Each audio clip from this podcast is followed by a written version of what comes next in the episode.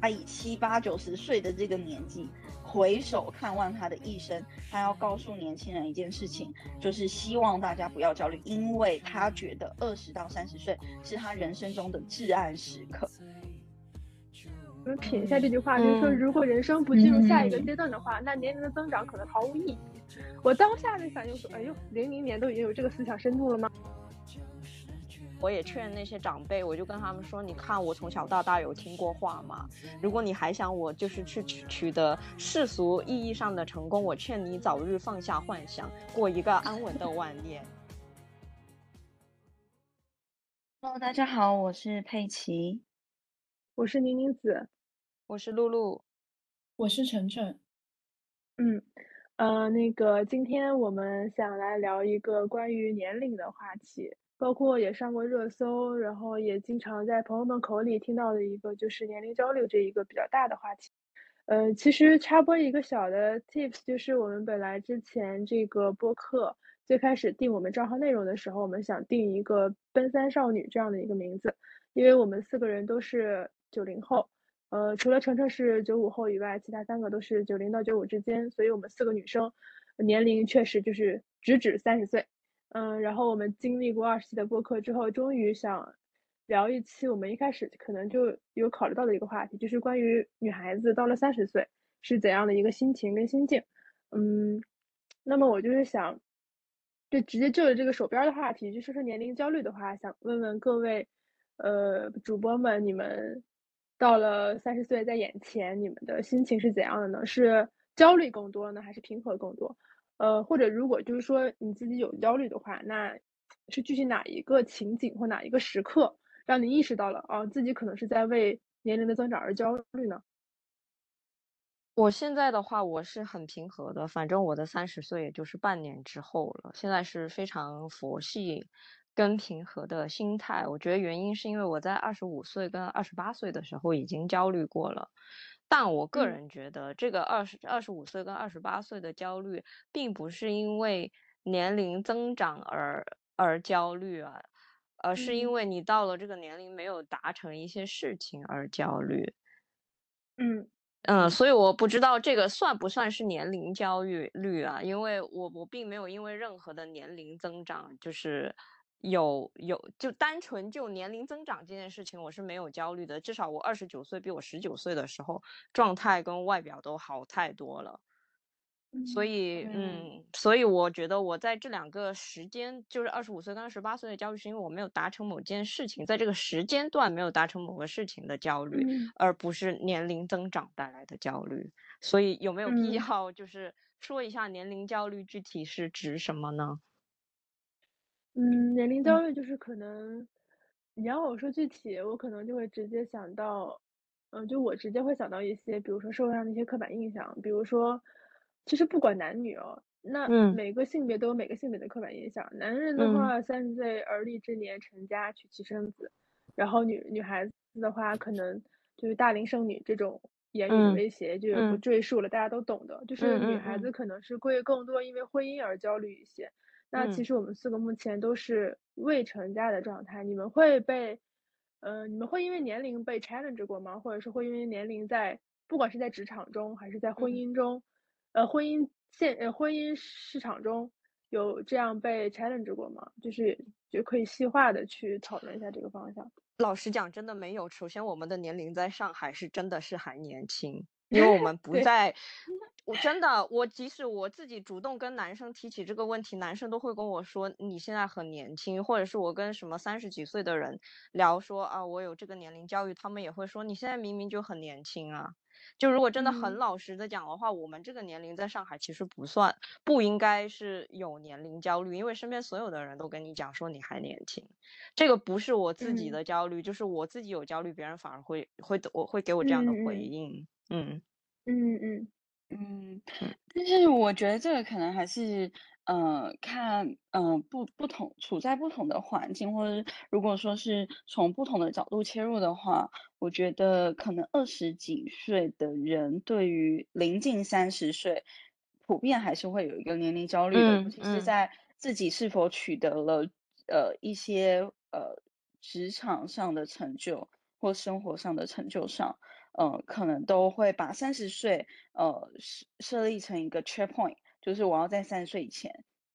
我至少应该嗯在呃哪一个方面达到了哪样子的成成就嗯等等。我觉得这个算是我过往二十几岁的时候一直被灌输的。然后我觉得比较特别的一个点就是，露露刚刚说自己差不多是在二十五岁跟二十八岁的这段期间，其实是最焦虑的。我差不多也刚好是这段时间是最焦虑，因为那个时候刚好是研究所毕业，嗯。呃，刚出社会工作一年，然后你刚出社会工作第一年的时候，你就会觉得，呃，通通常薪水不是太太高嘛，通常薪水都不怎么样，然后养活自己也已经很很磕巴的，你才能够养活你自己的状态，所以在那个时候会有第一个焦虑是，呃，自己以前读了读书读到二十四岁。呃，难道就值这点钱？那这点钱难道嗯会一直是自己以后的一个呃薪资水平吗？自己的一个物质生活的水平吗？这个是会造成自己第一个焦虑，因为你会嗯看到好像跟你年纪差不多的人，呃，可能也是二十五岁上下，然后嗯他们可能呃已经跟你有一个翻天覆地的一个薪资水平的差异在那边了。所以我嗯觉得那个时候会差不多是自己的，呃，第一个感到焦虑的地方，尤其是你会觉得自己二十五岁，然后五年后你差不多是三十岁嘛，三十岁的时候，呃的那些人好像大部分都已经呃拿到了一个就是一到两次的 promotion，然后他们可能已经是一个那种小主管了，他们的整个嗯生活上、职场上，呃。展现给你的风貌跟你自己差异很大，但是你会觉得他只跟我差五岁，为什么他差异会这么大？自己也二十五嗯岁，为什么不可以像别人的三十岁一样？所以会开始有这样落差，然后进而导致自己出现一个焦虑，是不确定自己五年后能不能像自己看到那些闪闪发光的三十岁的人的嗯生活形态靠近。是我觉得这嗯。个会是一个点，对，而且而且当时我会遇到一些就是跟我同级别的本科毕业的人，就是你嗯。会跟比你年年轻两到三岁的人是同级别的人，就是会加剧你的焦虑感。对对，这个就是我最近焦虑的一个小点吧，就说的非常的到位。就是你看露露身边的环境是有人在她焦虑的时候会鼓励她，就是说你很年轻啊，你现在这个岁数不很算很小呀，你你为你为什么要焦虑呢？这是你受到外界的声音。然后我这边所处的环境就是我也没有什么声音说，呃，宁宁子你年纪太大了，你差不多就是该考虑考虑后边的事儿了，也也没有也没有这样直接声音。但是呢，可能是我心里产生了一个横向的比较，因为我最近经常玩的一个朋友，他就是他比我大半岁，然后他现在的人生状态是是怀孕中，然后呃比我大半岁的一个女孩子嘛，呃老公也很就家庭很幸福，然后也有房有车，呃职级呢可能比我不高高一等，然后我就会在想，然后甚至我身边有其他的刚进来的 team 里的小朋友，就是说知道我们的年龄，就是说啊，青柠，你你怎么跟谁谁谁？你看看人家，你看看你，他们真的是开玩笑的声音讲，因为他们看看的意思就是说人家已经在怀孕了，然后我还在单身，真的是调侃。我能知道这些小朋友没有恶意，但是我心里就会犯嘀咕，我就想说，哎，那是不是我的人生进程稍微滞后了一些？其实我也明白，就像露露那边声音的鼓励，就是说每个人什么都有自己的时区，你不要着急，你有自己的人生节奏。但是我还是会心里起了这个涟漪，我就在想，那我什么时候，或者是在几年之后，我才能有一个稳定的家庭，我才能住进去上海很不错地段的千万级的房子，然后职场上也算是，他也算是春风得意。其实也是说来说去也还是那回事儿。我在二十五岁的时候看到那些三十岁闪闪发光的人，然后我身边他就三十岁了，他就在闪闪发光，而我还没有开始发光，我才会产生这个焦虑。你们能理解吗？嗯，嗯，可以。完全可以。但我还是很想直男的说一下，既然你想做这嗯个事情，为什么不想着怎么去达成，而而不是在这边焦虑啊？是的，是的，这个其实，呃，就是说我我就想说，那呃我们因为后面也想还想聊如何去破除这个嗯焦虑嘛，我就想说嗯大家很多那些处在焦虑的人，他们真的不知道要行动起来才能解决焦虑吗？那那如果大家的思维，就这段我可能会剪掉，我真是纯纯的疑惑。如果大家思维都这么就发现问题、解决问题这么的 smooth 的话，那可能连一些情绪什么都都很少会有。因为我想说，对啊，我我就是要焦虑赢过那些内耗的人，我要卷嗯死他们，卷死那些内耗跟焦虑的人。对，其实我个人觉得，拥有这些焦虑的人有很多，至至至少我身边很多，其实他们不是不知道要怎么去呃规划，然后努力的去达到他想象中那些闪闪发光的人的样嗯貌，嗯、只是这些东西是需要时间的，他们也知道需要时间。但是在这段时间可能是两年、三年，他他不会是短短的说哦，下个礼拜我就可以变成那样子。他们可能需要两嗯到三年，但是这两到三年的每一天，他还是会呃给予自己很大的压力的。然后这个压力嗯会导致他无论是焦虑、悲伤，或是或或者是生气也好，他们会很容易处在这样子的一个情绪里，我觉得是可以理解的。所以也刚嗯好，就像我讲的，这个大概需要个三四年，刚好就就是差不多是二十五到二十八岁左右。所以我嗯我个人回首看我自己的二十几岁，我嗯、呃我不知道大家有没有刷过一张梗图，他就是有一个有人采采访了一个老爷爷，好像就是七八九十岁了吧，然后就问他对于二十几岁的年轻人有什么建议，他就直接说，他以七八九十岁的这个年纪，回首看望他的一生，他要告诉年轻人一件事情，就是希望大家不要焦虑，因为他觉得二十到三十岁是他人生中的至暗时刻，因为在那段时间他是呃，他什么都没有，然后他又不知道自己的未来要怎么走。所以那段时，嗯我觉得就是跟我现在看望自己二十几岁是有很大的一个重叠的，就是我对我自己二十几岁定义也是这样，就也是会很长崩溃，因为不知道自己到底就是要干嘛，要走往哪里。但是很多人又告诉我，我的二十几岁应该已经要怎么样怎么样怎么样，对。就我刚刚听大家讲这么多，我就是会就是脑就想到一个词嘛，就大家肯定也都听过，叫社会时钟。我觉得三十岁所谓的年龄焦虑，就是嗯，社会大环境或者是在过去的年代里面，大家都是在三十岁以前，然后完成了哪些哪些人生的里程碑一样的。嗯，对对，嗯一些事项，就无论是职业上的刚刚讲的，还是说这婚恋的一些焦虑，然后到过了三十岁反而会变好。我会觉得，就刚刚在听大家讲，就会可能社会给你一些要求，希望啊、你觉得在三十岁之前应该达到哪些哪些哪些目标，但是在过了三十岁之后，反而心态会变得轻松。我觉得这是不是一个从嗯过罐二十破摔。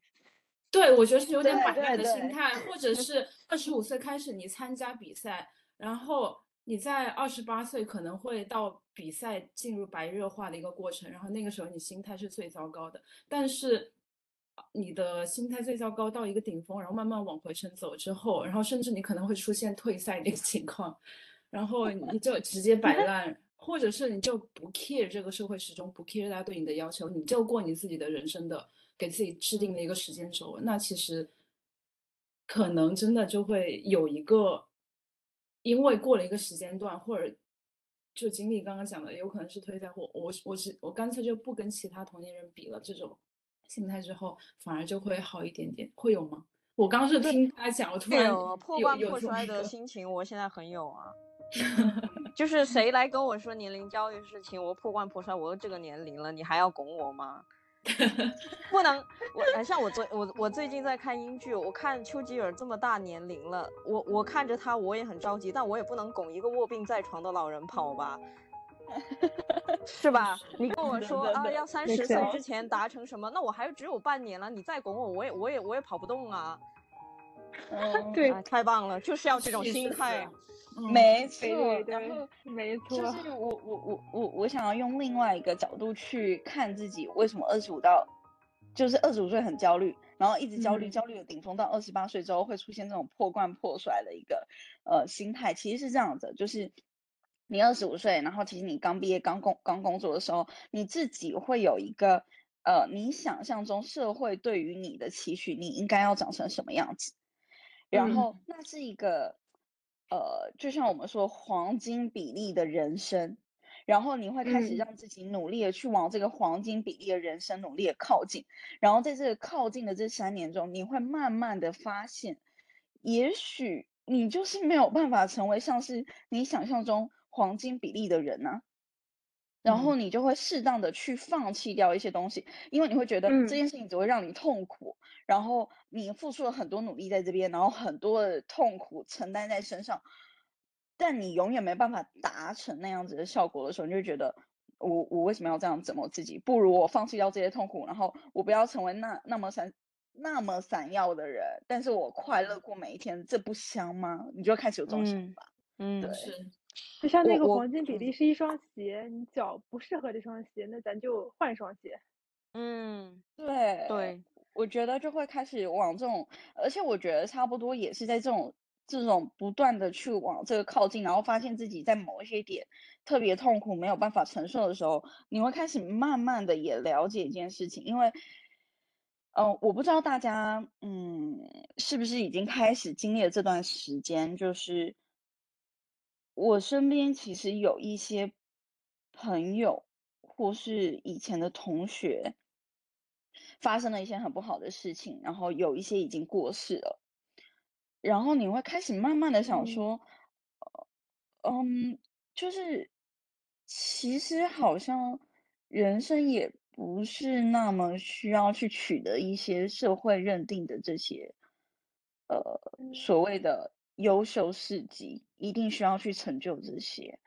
就是呃人生，我现在对人生的看法就就是努力维持快乐才是我的目标，所以才会有像是露露这种想法，我就破罐子破摔，我就是尽力做到我能力嗯所及的地方，那能取得什么成就，那是一回事。我觉得我的快乐才是定义我人生是否成功。我让自己多快嗯乐的去度过每一天，我的焦虑就会慢慢的释放出来。嗯嗯，我我觉得 Peggy 说的这个就非常对了，可能每个人到了三十岁的时候就会越来越做自己了。然后我刚才听他讲的时候，我有想到就是说，呃，我不知道你们，我我觉得你们应该就是从小到大就是学习很好的学霸吧，然后也是父母眼中的好学生，但是我可能从小到大就是一个很不合群的人，然后又是一个差生，然后又不听话，所以其实其实我我就是别人跟我说的那些啊，你看看谁，你看看你，然后你怎么还不能做到这个事情？这种话，我可能是整一个就是高等教育阶段之前的那十二年我都在听的，所以我其实。包括刚才 Peggy 说什么二十岁到三十岁是最糟糕的十年，我我看到很多次这个梗图，但我一点共情都没有。我觉得这是我最最就是目活到目前为止最好的十年，因为我很能做自己。那唯一我不做嗯自己的那半年，就是去年你们都知道的那半年，我很想就是要确定下来一个很稳定的关系，或者是嗯走走入婚姻的那半年。结果就这个结果就是非常的不好，很让人伤心。我现在我现在想起来都很想哭。然后我现在回想，我想说，就是老老老天给我安排这样的一个结局，他就是在惩罚我不做我自己。所嗯以，所以，嗯所以经经历了这半年之后，我就更加笃定嗯的就是继续做自己了。包括我也劝那些长辈，我就跟他们说：“你看，我从小到大有听过话吗？如果你还想我就是去取取得世俗意义上的成功，我劝你早日放下幻想，过一个安稳的晚年，不要再来，不要再来抱着这些幻想了。你自己回反想一下我向焦虑了。呃，对我呃反嗯向 PUA，嗯，就 是呃你自己想一想，我从小到大有听过话吗？你现在让我听话，嗯嗯嗯，嗯真的，觉是老天其实会是会惩罚你，就是惩罚你，嗯，不做你自己的，因为你会为此付出很大的代价。哎，但是因为其实我们里面年纪由小到大排，应该是晨晨、宁宁子、露露我嘛。就嗯我的年纪是最大的。然后我想要问一下，就是晨晨跟宁宁子，就是因为你们现在这个年纪，应该刚好是我认为我最焦虑的那个年纪，所以嗯想要问一对下，也采访一下你们，就是在你的这个年纪里面，你有感受到什么样子的一个焦虑吗？我的焦虑就是，就可能一方面是成家立业相关的，然后就刚刚讲的社会时钟嘛，就是我我妈真的最近一直在提醒我，就是什么年纪该做什么样的事情。毕竟可能是因为我妈结婚比较早，生孩子也比较早，我跟我妈是同一个属相，然后我嗯在我妈在我这个年纪的时候，我已经上 幼儿园了。然后他就会不断提醒我，就是什么年什么样的年龄段应该做什么样的事情，就是成家立业。他会觉得，在他的认识里是先成家再立业，然后他会嗯。不断不断地提醒我，就是你是不是要考虑一下啊结婚，或者是给自己找个伴，给自己找个老伴，然后然后你再去考虑你比嗯，比如说你现在的事业，或你今后想做什么样的事业，这这部分的事情。然后我的焦虑其实反而这都是从外界输入给我的，但我现在我时不时还是会感觉非常非常的焦虑，是在于我的同龄人，就比如说我的大学同学，或者说我以前的一些同学，他们确实有一些人他是取得了很多成功的，就比如说他有一些同学他是大学毕业之后，然后就在某一个他非他成长的跨城市工作，然后在那边积累了很多很多的人脉，然后跟那些朋友，比如说一起，我是打举个例子啊，就在那个店那个城市开了一个啊、呃饮食行业的一个店，然后现在呃生意他营销也做得很好，然后现在已经开二店三店，然后已经挣了很嗯。多钱，已经可以在他非他自己成长的城市，呃，有有点像是扎根，然后他有很多人脉，他已经能买房，就是而且是跟我大学时候关系特别特别好的朋友，就是我看到他这么做，我一方面是很为他开心，然后还有一方面很重要的就是我现在还处在就是一边工作一边又有点否定自己工作的一个阶段，所以嗯这个。焦虑更多的是我觉得我可能有点比不过曾经我们在大学期间可能是相同步伐的朋友，对对，嗯。然后，然后就讲到婚姻相关的焦虑的话，我其实现在还好，我我觉得我会想，就是我不抗拒婚姻，然后，但是，一方面就就也是可能我对这件事情他焦虑程度，或者是他在我目前的阶段必达成的程度还没有达到一个我觉得特别需要被满足的一个嗯。目标的期待，所以我也没有很着急的去做这件事情。但是我的焦虑来源就是家里啊，我妈现在很搞笑的嗯是，嗯她已嗯。经不正面的去催我结婚了，她是通过嗯各种各样奇怪的手段，就比如说我最近常会去杭州出差，我妈知道我去杭州出差，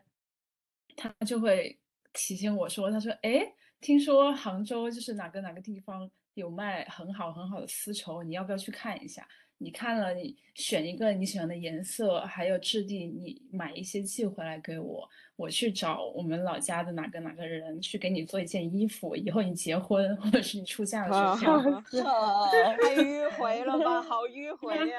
我妈真的超搞笑。太迂回了，好可爱。嗯是是，嗯，对，然后他最近又经常晚上，因为他可能知道我就下班之后有一段时间，我想自己待着，我要吃饭或者处理自己的事情，他也不会找我，他就睡前，比如说十点、十一点，给我发个消息，他说我们聊聊呗，就是 就聊聊呗，然后聊着聊着又聊到，哎，他说最近那个谁怎么样怎么样。然后说你，那你现在情况怎么样呢？就我知道他可能也不想，就是用特别生硬的方法，然后或者是讲法来让我感受到他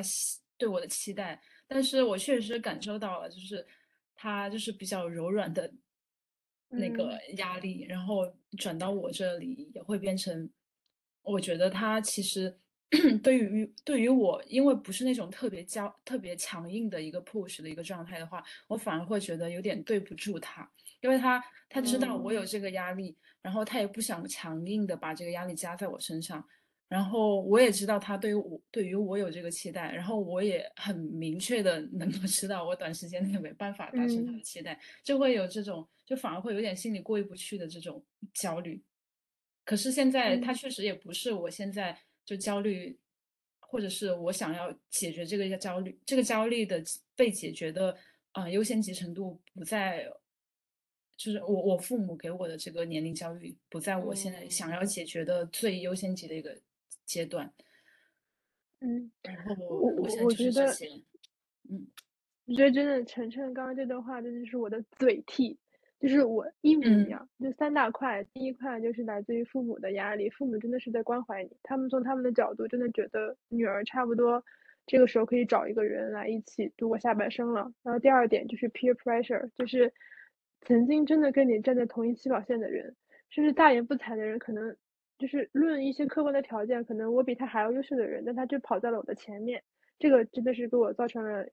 压力的来源。然后第三点就是现阶段婚姻的需求嘛，这一段我跟陈晨也都是一样的。其实就算是我被家里催婚，或者是被朋友身边的朋友，他们真的是关心我，比如说宁宁子，你可以去找个人一起尝试一下谈恋爱的滋味。他们真的是关心我，我也能理理理解到。但是我跟陈晨的心态可能是一样的，我就不是很着急。呃，因为因为 Peggy 在问我们作为这个年龄段，因为我比晨晨大一岁多一点，我们九四九五年这个年龄段上下的嗯人是怎样的一个心境？因为我们处在可能所谓的那个梗图里的黑暗期，二十五到二十八岁嘛。但是其实我刚嗯刚突然有一个新的想法，就是想说，那呃，就还是回归到那句话，你如果知道你自己的人生要什么的话，那其实这些外界的声音跟压力，外界的声音跟催促，它真的只能转化成焦虑吗？因为我是一个虽然不是一个规划对未来规划非常清晰的人，但是我知道大概率可能我还是会要随着社会所谓的世俗观念，我要去结婚跟生子。那么我可能在这段期间内看到了身边的人跑得很靠前了，看到身边的人已经成家了、抱娃了，我感受到他们的氛围的时候，我也会突然给自己敲了一个钟。那我就想说，哦，宁宁子可以去尝试着进入自己人生下一个阶段了。就是嗯我有没有可能可以把这个声音，就像两个箭头一样，左边走向了焦虑，右边走向了动力。有没有可能咱们把这些声音去往右边分流呢？去变成一个动力，让自己，让我们可能这一小类人对自己的人生节点规划不是那么清晰，不会像 Peggy 说，我二十五岁一定要怎么样，二十八岁一定要怎么样。就我这我的这类人是一个，其实我没有一个明确的时间 check point 的，我是可能嗯真的是需要外界来提醒我这个阶段你该干嘛了，然后我才会意识到，OK，哎，我二十八了，那可能如果将来不是要孤寡终身这个打算的话，那我可能真的要去想一想，我要不要去找一个固定的伴侣，然后我要去开启这一个计划，或者说，那我突然想一想，喂，我靠，三十岁的时候你在职场里，你到底想要什么样的成就？你快赶紧好好想一想吧，差不多了。那这可能就是一种动力。对，因为你知道嗯前一前一阵子我还在跟一个男孩子聊天，就是是我朋友的弟弟，他零零年的，他才二十三岁还不到，然后当时就在跟我说他的焦虑，就是说，哎，大学毕业的时候呢，觉得走上社会就好了，走进社会开始工作了呢，觉得可能要不找一个女朋友，体会一下，就是过两年可能会进入婚姻。然后他 说了一句金句，就是说，呃，如果就是人生不往下一个阶段走的话，那年龄的增长可能毫无意义。然后一下给我说愣了，你们品一下这句话，就是说，嗯如果人生不进入下一个嗯阶段的话，那年龄的增长可能毫无意义。我当下的反应说，哎呦，零零年都已经有这个思想深度了吗？但是后来，然后我可能甚至会同意一半这句话，但是后来嗯我想了一想，真的毫无意义吗？我从二十岁到二十八岁，我好像都没有进入任何一个下一个阶段。但是就像露露说的，我没有觉得我这段非常的黑暗，是有焦虑，但是没有黑暗，因为我每一年我的心态都是比前一年要成熟的。包括现在，我能非常好的处理焦虑，或者把这些外界的声音，知道该怎么转化成一个动力，这个分线去让自己快马加鞭起来，去走向下一段人生。这些都是我的心态的成长，是我这个人成熟的表现。就是，就是你能，就是就年龄的增长，我觉得至少哪怕给你心态上有了一个稳定的加固，那也算是收获。所以，呃，就是想引入下一个阶段嘛，大家排除年龄焦虑的方式，我觉得我的办法就是你找到自己的所得，就是你要看到年龄的增长给你带来了什么。我总我相信总不能是真的是什么都没有带来吧？他可能没有给你带来什么世俗意义上的成功跟地位，那。你想想自己在自身那些软性素质上，你的心态上，你的眼界上，你的交友圈上，你有没有一些优化？有没有一些，呃，怎么样？就是收获嘛。就是这样的话，你要肯定一下自己，以及去捋一下你的人生是不是有需要有怎样的一个节奏。这样就是我排除年龄焦虑的一个方式。那大家我觉得非常对。就是就是我我 echoes to 你刚才讲的那个话，就是正因为二十到三十岁，我做了太多有意义的事情，我也没有取得任何世俗意义上的成，虽然我没有取得任何世俗意义上意义上的成功，也没有进入什么下一个阶段，但因为我做了太多有意义的事情，导致我现在对我的四十岁非常向往，非常期待。我觉得我的三十到四十可能跟我的二十跟三十一样，还是。还还是在我这边还是非常有意义的十年，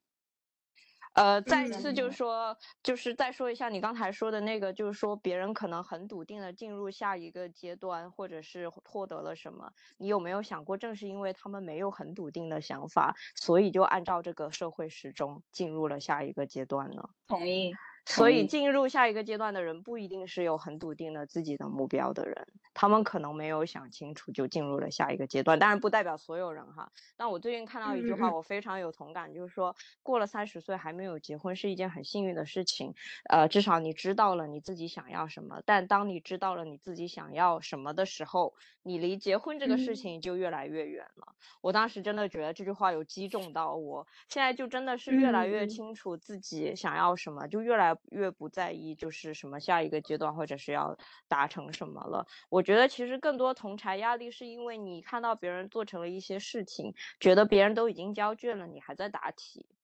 就是在身在同一个考场里面，你会有这样的压迫感。但是你也可以去不答这个题。你回想回想是学生时代，可能这个考试是很重要，但是问题是你确实可以不答这这这一场考试啊。呃，况且我觉得这一个下一个阶段的这一份考题，它只是一个一个学年的考试，它都没有到高考这么这么重要。高考是晚晚年的是健康状态吧？我觉得这它它只不过是一个学年的一个期末考试。你你想一下，如果你回想回头看，你如果一个学年的期末考试错过了。对你后面的生活有什么影响吗？你四年级没考，你五年级，你五年级还还没考，你六年级考了那个升中考不就好了吗？哪怕你再留级一年，你再考考那个升中考，那你还是上学了呀，你还是进入了下一个阶段了。况且我们的人生也不是像读书那样，一定要进入下一个阶段才可以活下去啊。嗯，没错没错。然后就是，嗯。就是我觉得很很多人，尤其是对婚恋这件事情，可能会给予自己的二十几岁很大的压力。然后，嗯，我我个人觉得，就是在二十几岁的时候，如果你是受到一般的亚洲教育。的这个环境影响的话，通常你二十几岁的时候，一般人是还不太了解自己的，真的是需要时间，可能真的到快要三十岁的时候，你慢慢了解自己，你才知道自己喜欢什么样子的人，喜欢什么样子的生活。但我也，呃，就是不认可，就是有些人说什么，可是你到三十岁的时候，你已经人老珠黄了，你可能就没有办法去挑到你那个喜欢的人了。那我觉得这句话是是可能对女性来说会拥有比较多的压力的，但是我觉得你们一定要就就如果有这样子想法的小姐妹，一定要一定要告诉自己一件事情：如果如果你到你都撑到了三十岁，然后你是想要努力先搞清楚自己喜欢什么，才有办法走入婚姻的人，我觉得你应该也不屑那些只会看重年轻的皮相的男性的，嗯嗯嗯，你是看不上他们的，所以其实这句话完全影响不到你。如果那些只会看着皮相喜欢别人的男性，就是你不觉得真的是很肤浅吗？这种人也不值呃得跟，他他这个可能啊还。有在想那个生育的事情，就是年龄的这嗯。个，嗯，他不只是外表，因为我觉得有些人他他可能越活越年轻了，就是外表上面比比皆是啊。我嗯觉得真的啊，现在女生二十岁到四十岁都看不出年龄的。真的的真的对，可能可能有的人是在考虑这个生育年龄的，但 which 我即使结婚了，我也不会那么早生。所以这这这个这个事情在我这就没有任何的意义。嗯，对，我是有啦，我因为我我之前就有说我想生三个小孩嘛，所以我我嗯个人其实是有感受到一点点压力的，但是在我这边，我个人觉得就是呃，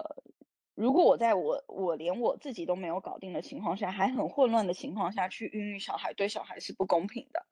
就是我嗯没有办法给予小孩一个很好的嗯成长环境。所以我。宁对，所以我宁愿 我宁愿就是晚一点生，或是就是不就是因如果因为我的年纪导致我没有办法生三个，那也没有关系，就是我宁愿就是我生了一一个，但但但是我给予他一个很好的环境，就至少是在我搞定了我自己，我知道我自己是什么样子的人，然后我想要成立什么样子的家庭，给予小孩什么样子的一个资源，确保这这些的情况下再去孕育小孩，对我来说才是呃首要任务。对，嗯嗯，明白。然后还有就是，因为我们刚讲到怎么去缓解这种焦虑嘛，那我觉得就是无论是刚刚讲的哪一个社会时钟给到大家的压力，其实焦虑不是一个，呃，我觉得会有焦虑是很正常的，就一定会能感受到焦虑，但是就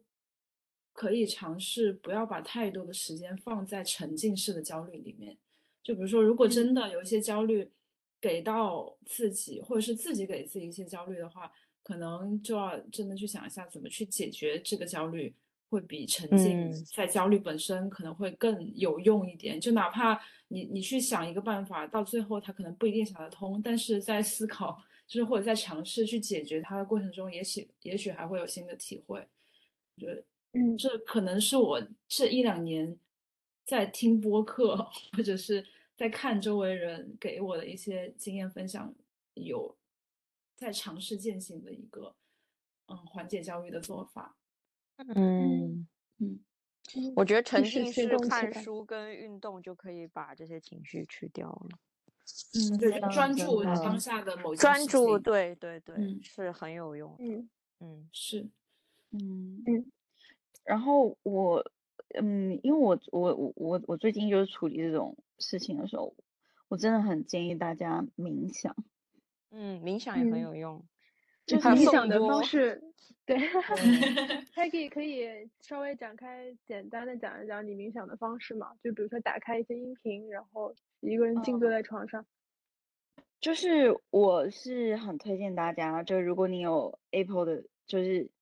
就是你如果有 iPhone 的话，然后 iPhone 的话，其实它是有专门有一个就是冥想的 Podcast，然后里面呢其实就有很多集，然后每一集都是在慢慢的呃引领你，就是先放下身边周围的所有这些鸡毛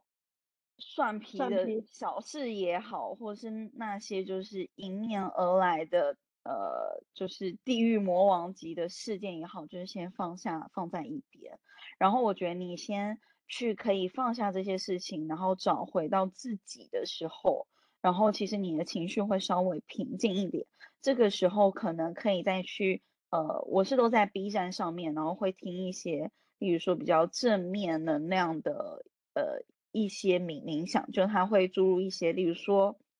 他会用一种很轻柔的声音告诉你，你要相信接下来的每一天，每一些迎面而来的事情都会是好事。然后你这样子，就是你把你的负面情绪放下，嗯然后又注入一些正面的情绪之后，我觉得你整个人都会变好一点。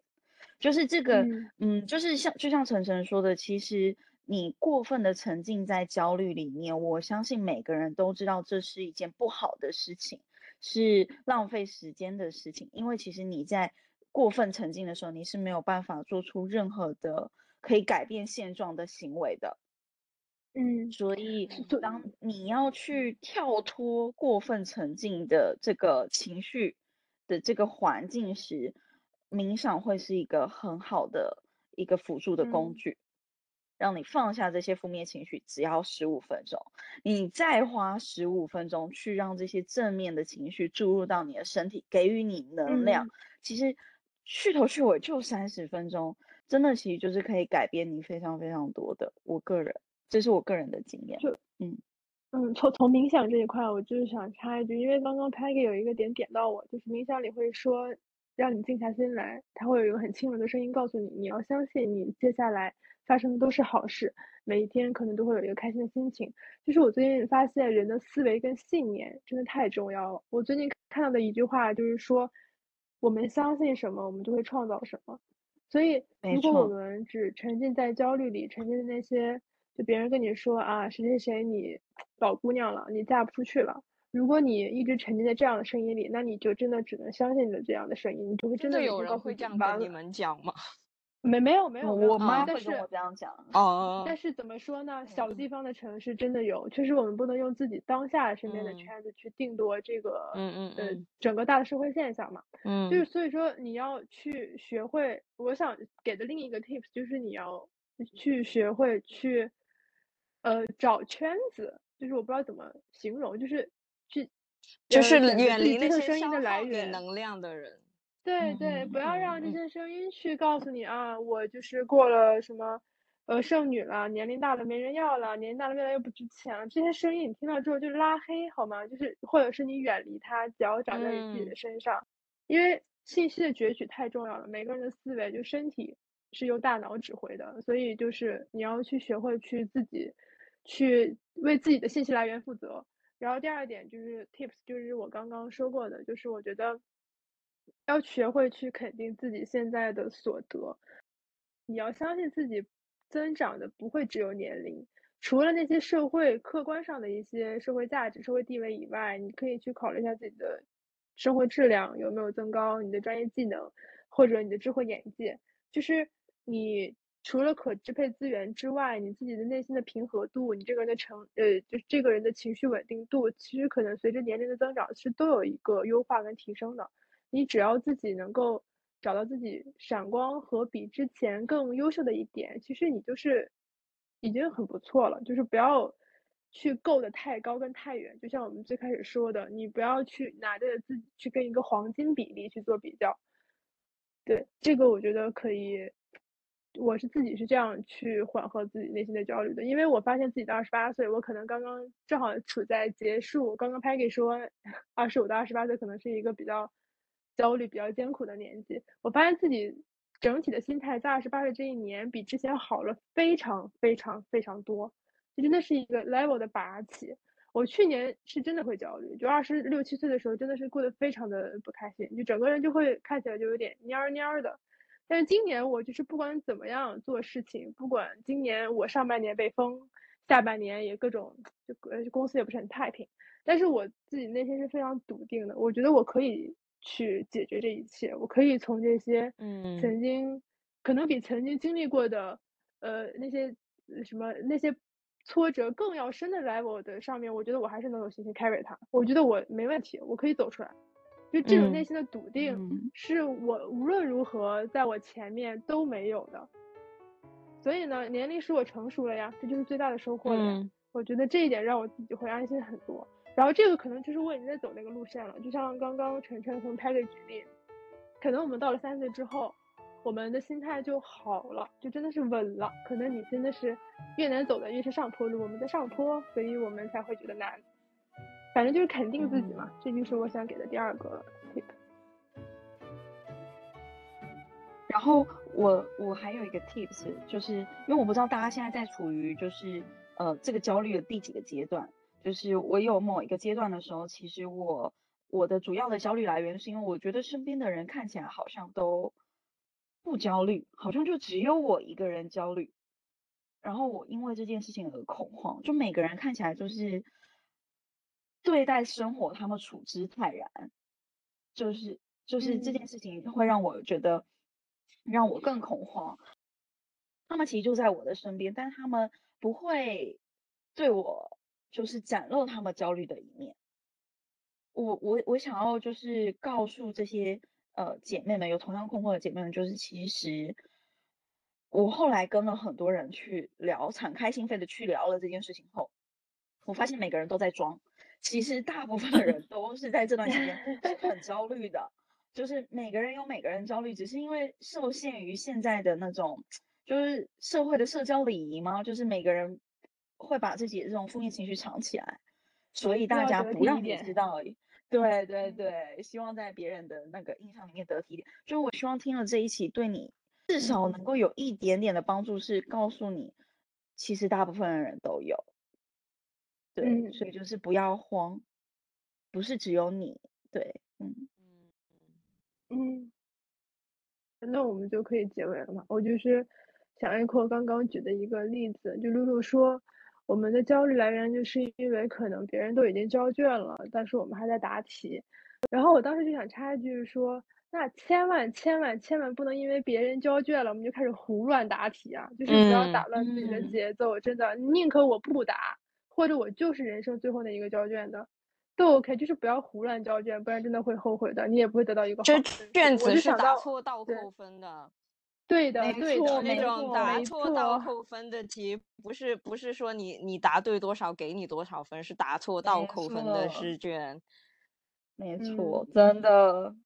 不要乱来，不要乱来，不要着急，不论不要因为不要为了交卷而胡乱大题，就不要因为到了三十岁这一关了，那胡乱找个人嫁了，或者是说，呃，胡乱采取一些什么激进的手段，就真的没必要。我觉得就平和下来，就是慢慢答题，我们总会交卷的。对，这是我想说的。那我们聊到这里，就是。那再插一个小的话，你有没有什么想对三十岁的自己说的？比如说 Peggy 年底就三十岁了，你有没有想对年底的自己说的？哦，想要对年底的自己说嘛？因为我是真的觉得我就是状状态有越来越好，所以我其实对未来的想象真的是非常非常正面的。我给三十岁的自己的一句话的，如果只能挑一句话的话，我只想告诉他：你要相信。就是真的只会越来越好，就是嗯，对，就不要担心。那露露呢？露露想给明年的自己一些什么话？嗯，就是继续发光，再接再厉。如果再加一句话，就是继续卷死那些内耗跟焦虑的人。我，对，真的，我是，嗯。对，我是第三个进入三十岁，那我给怎么说二四年的自己一些话，就是，就是其实大家说的都都都对的，我我觉得我每一年的自己都比前一年的自己好，这一点我就知足了。然后关于那些，呃，就学会知足吧。就关于那些世俗定义上的资源，我当然也想要，那就稳步努力起来呗。你在家坐在炕上想，那是啥都没有的，就是。走起来，行动起来。如果你想要那些资源，那你就去拿，不要在这儿坐着想。嗯，晨晨呢？希望希望三十岁的自己还是，嗯，更多的去考虑一下自己想要什么。然后，如果真的有什么特别想做的事情，那就努力去做。然后，如果真的这件事情努力也做不到，那反正自己也努力过，也知道为什么做不到，那就这样咯。嗯嗯，好，那我们今天关于年龄的这个话题，我们先聊到这里。然后也希望听众朋友们，如果有觉得比较共鸣的地方，可以给我们留言。然后就是不要怕说出自己的焦虑，也不要怕去表达出自己的困惑。反正我们四个女孩子在都在这里，可以作为你的姐妹，一起去跟你聆听、跟疏导、跟一起解决。欢迎大家给我们留言评论，然后把我们的播客分享给更多人。今天就聊到这里啦，拜拜，拜拜拜。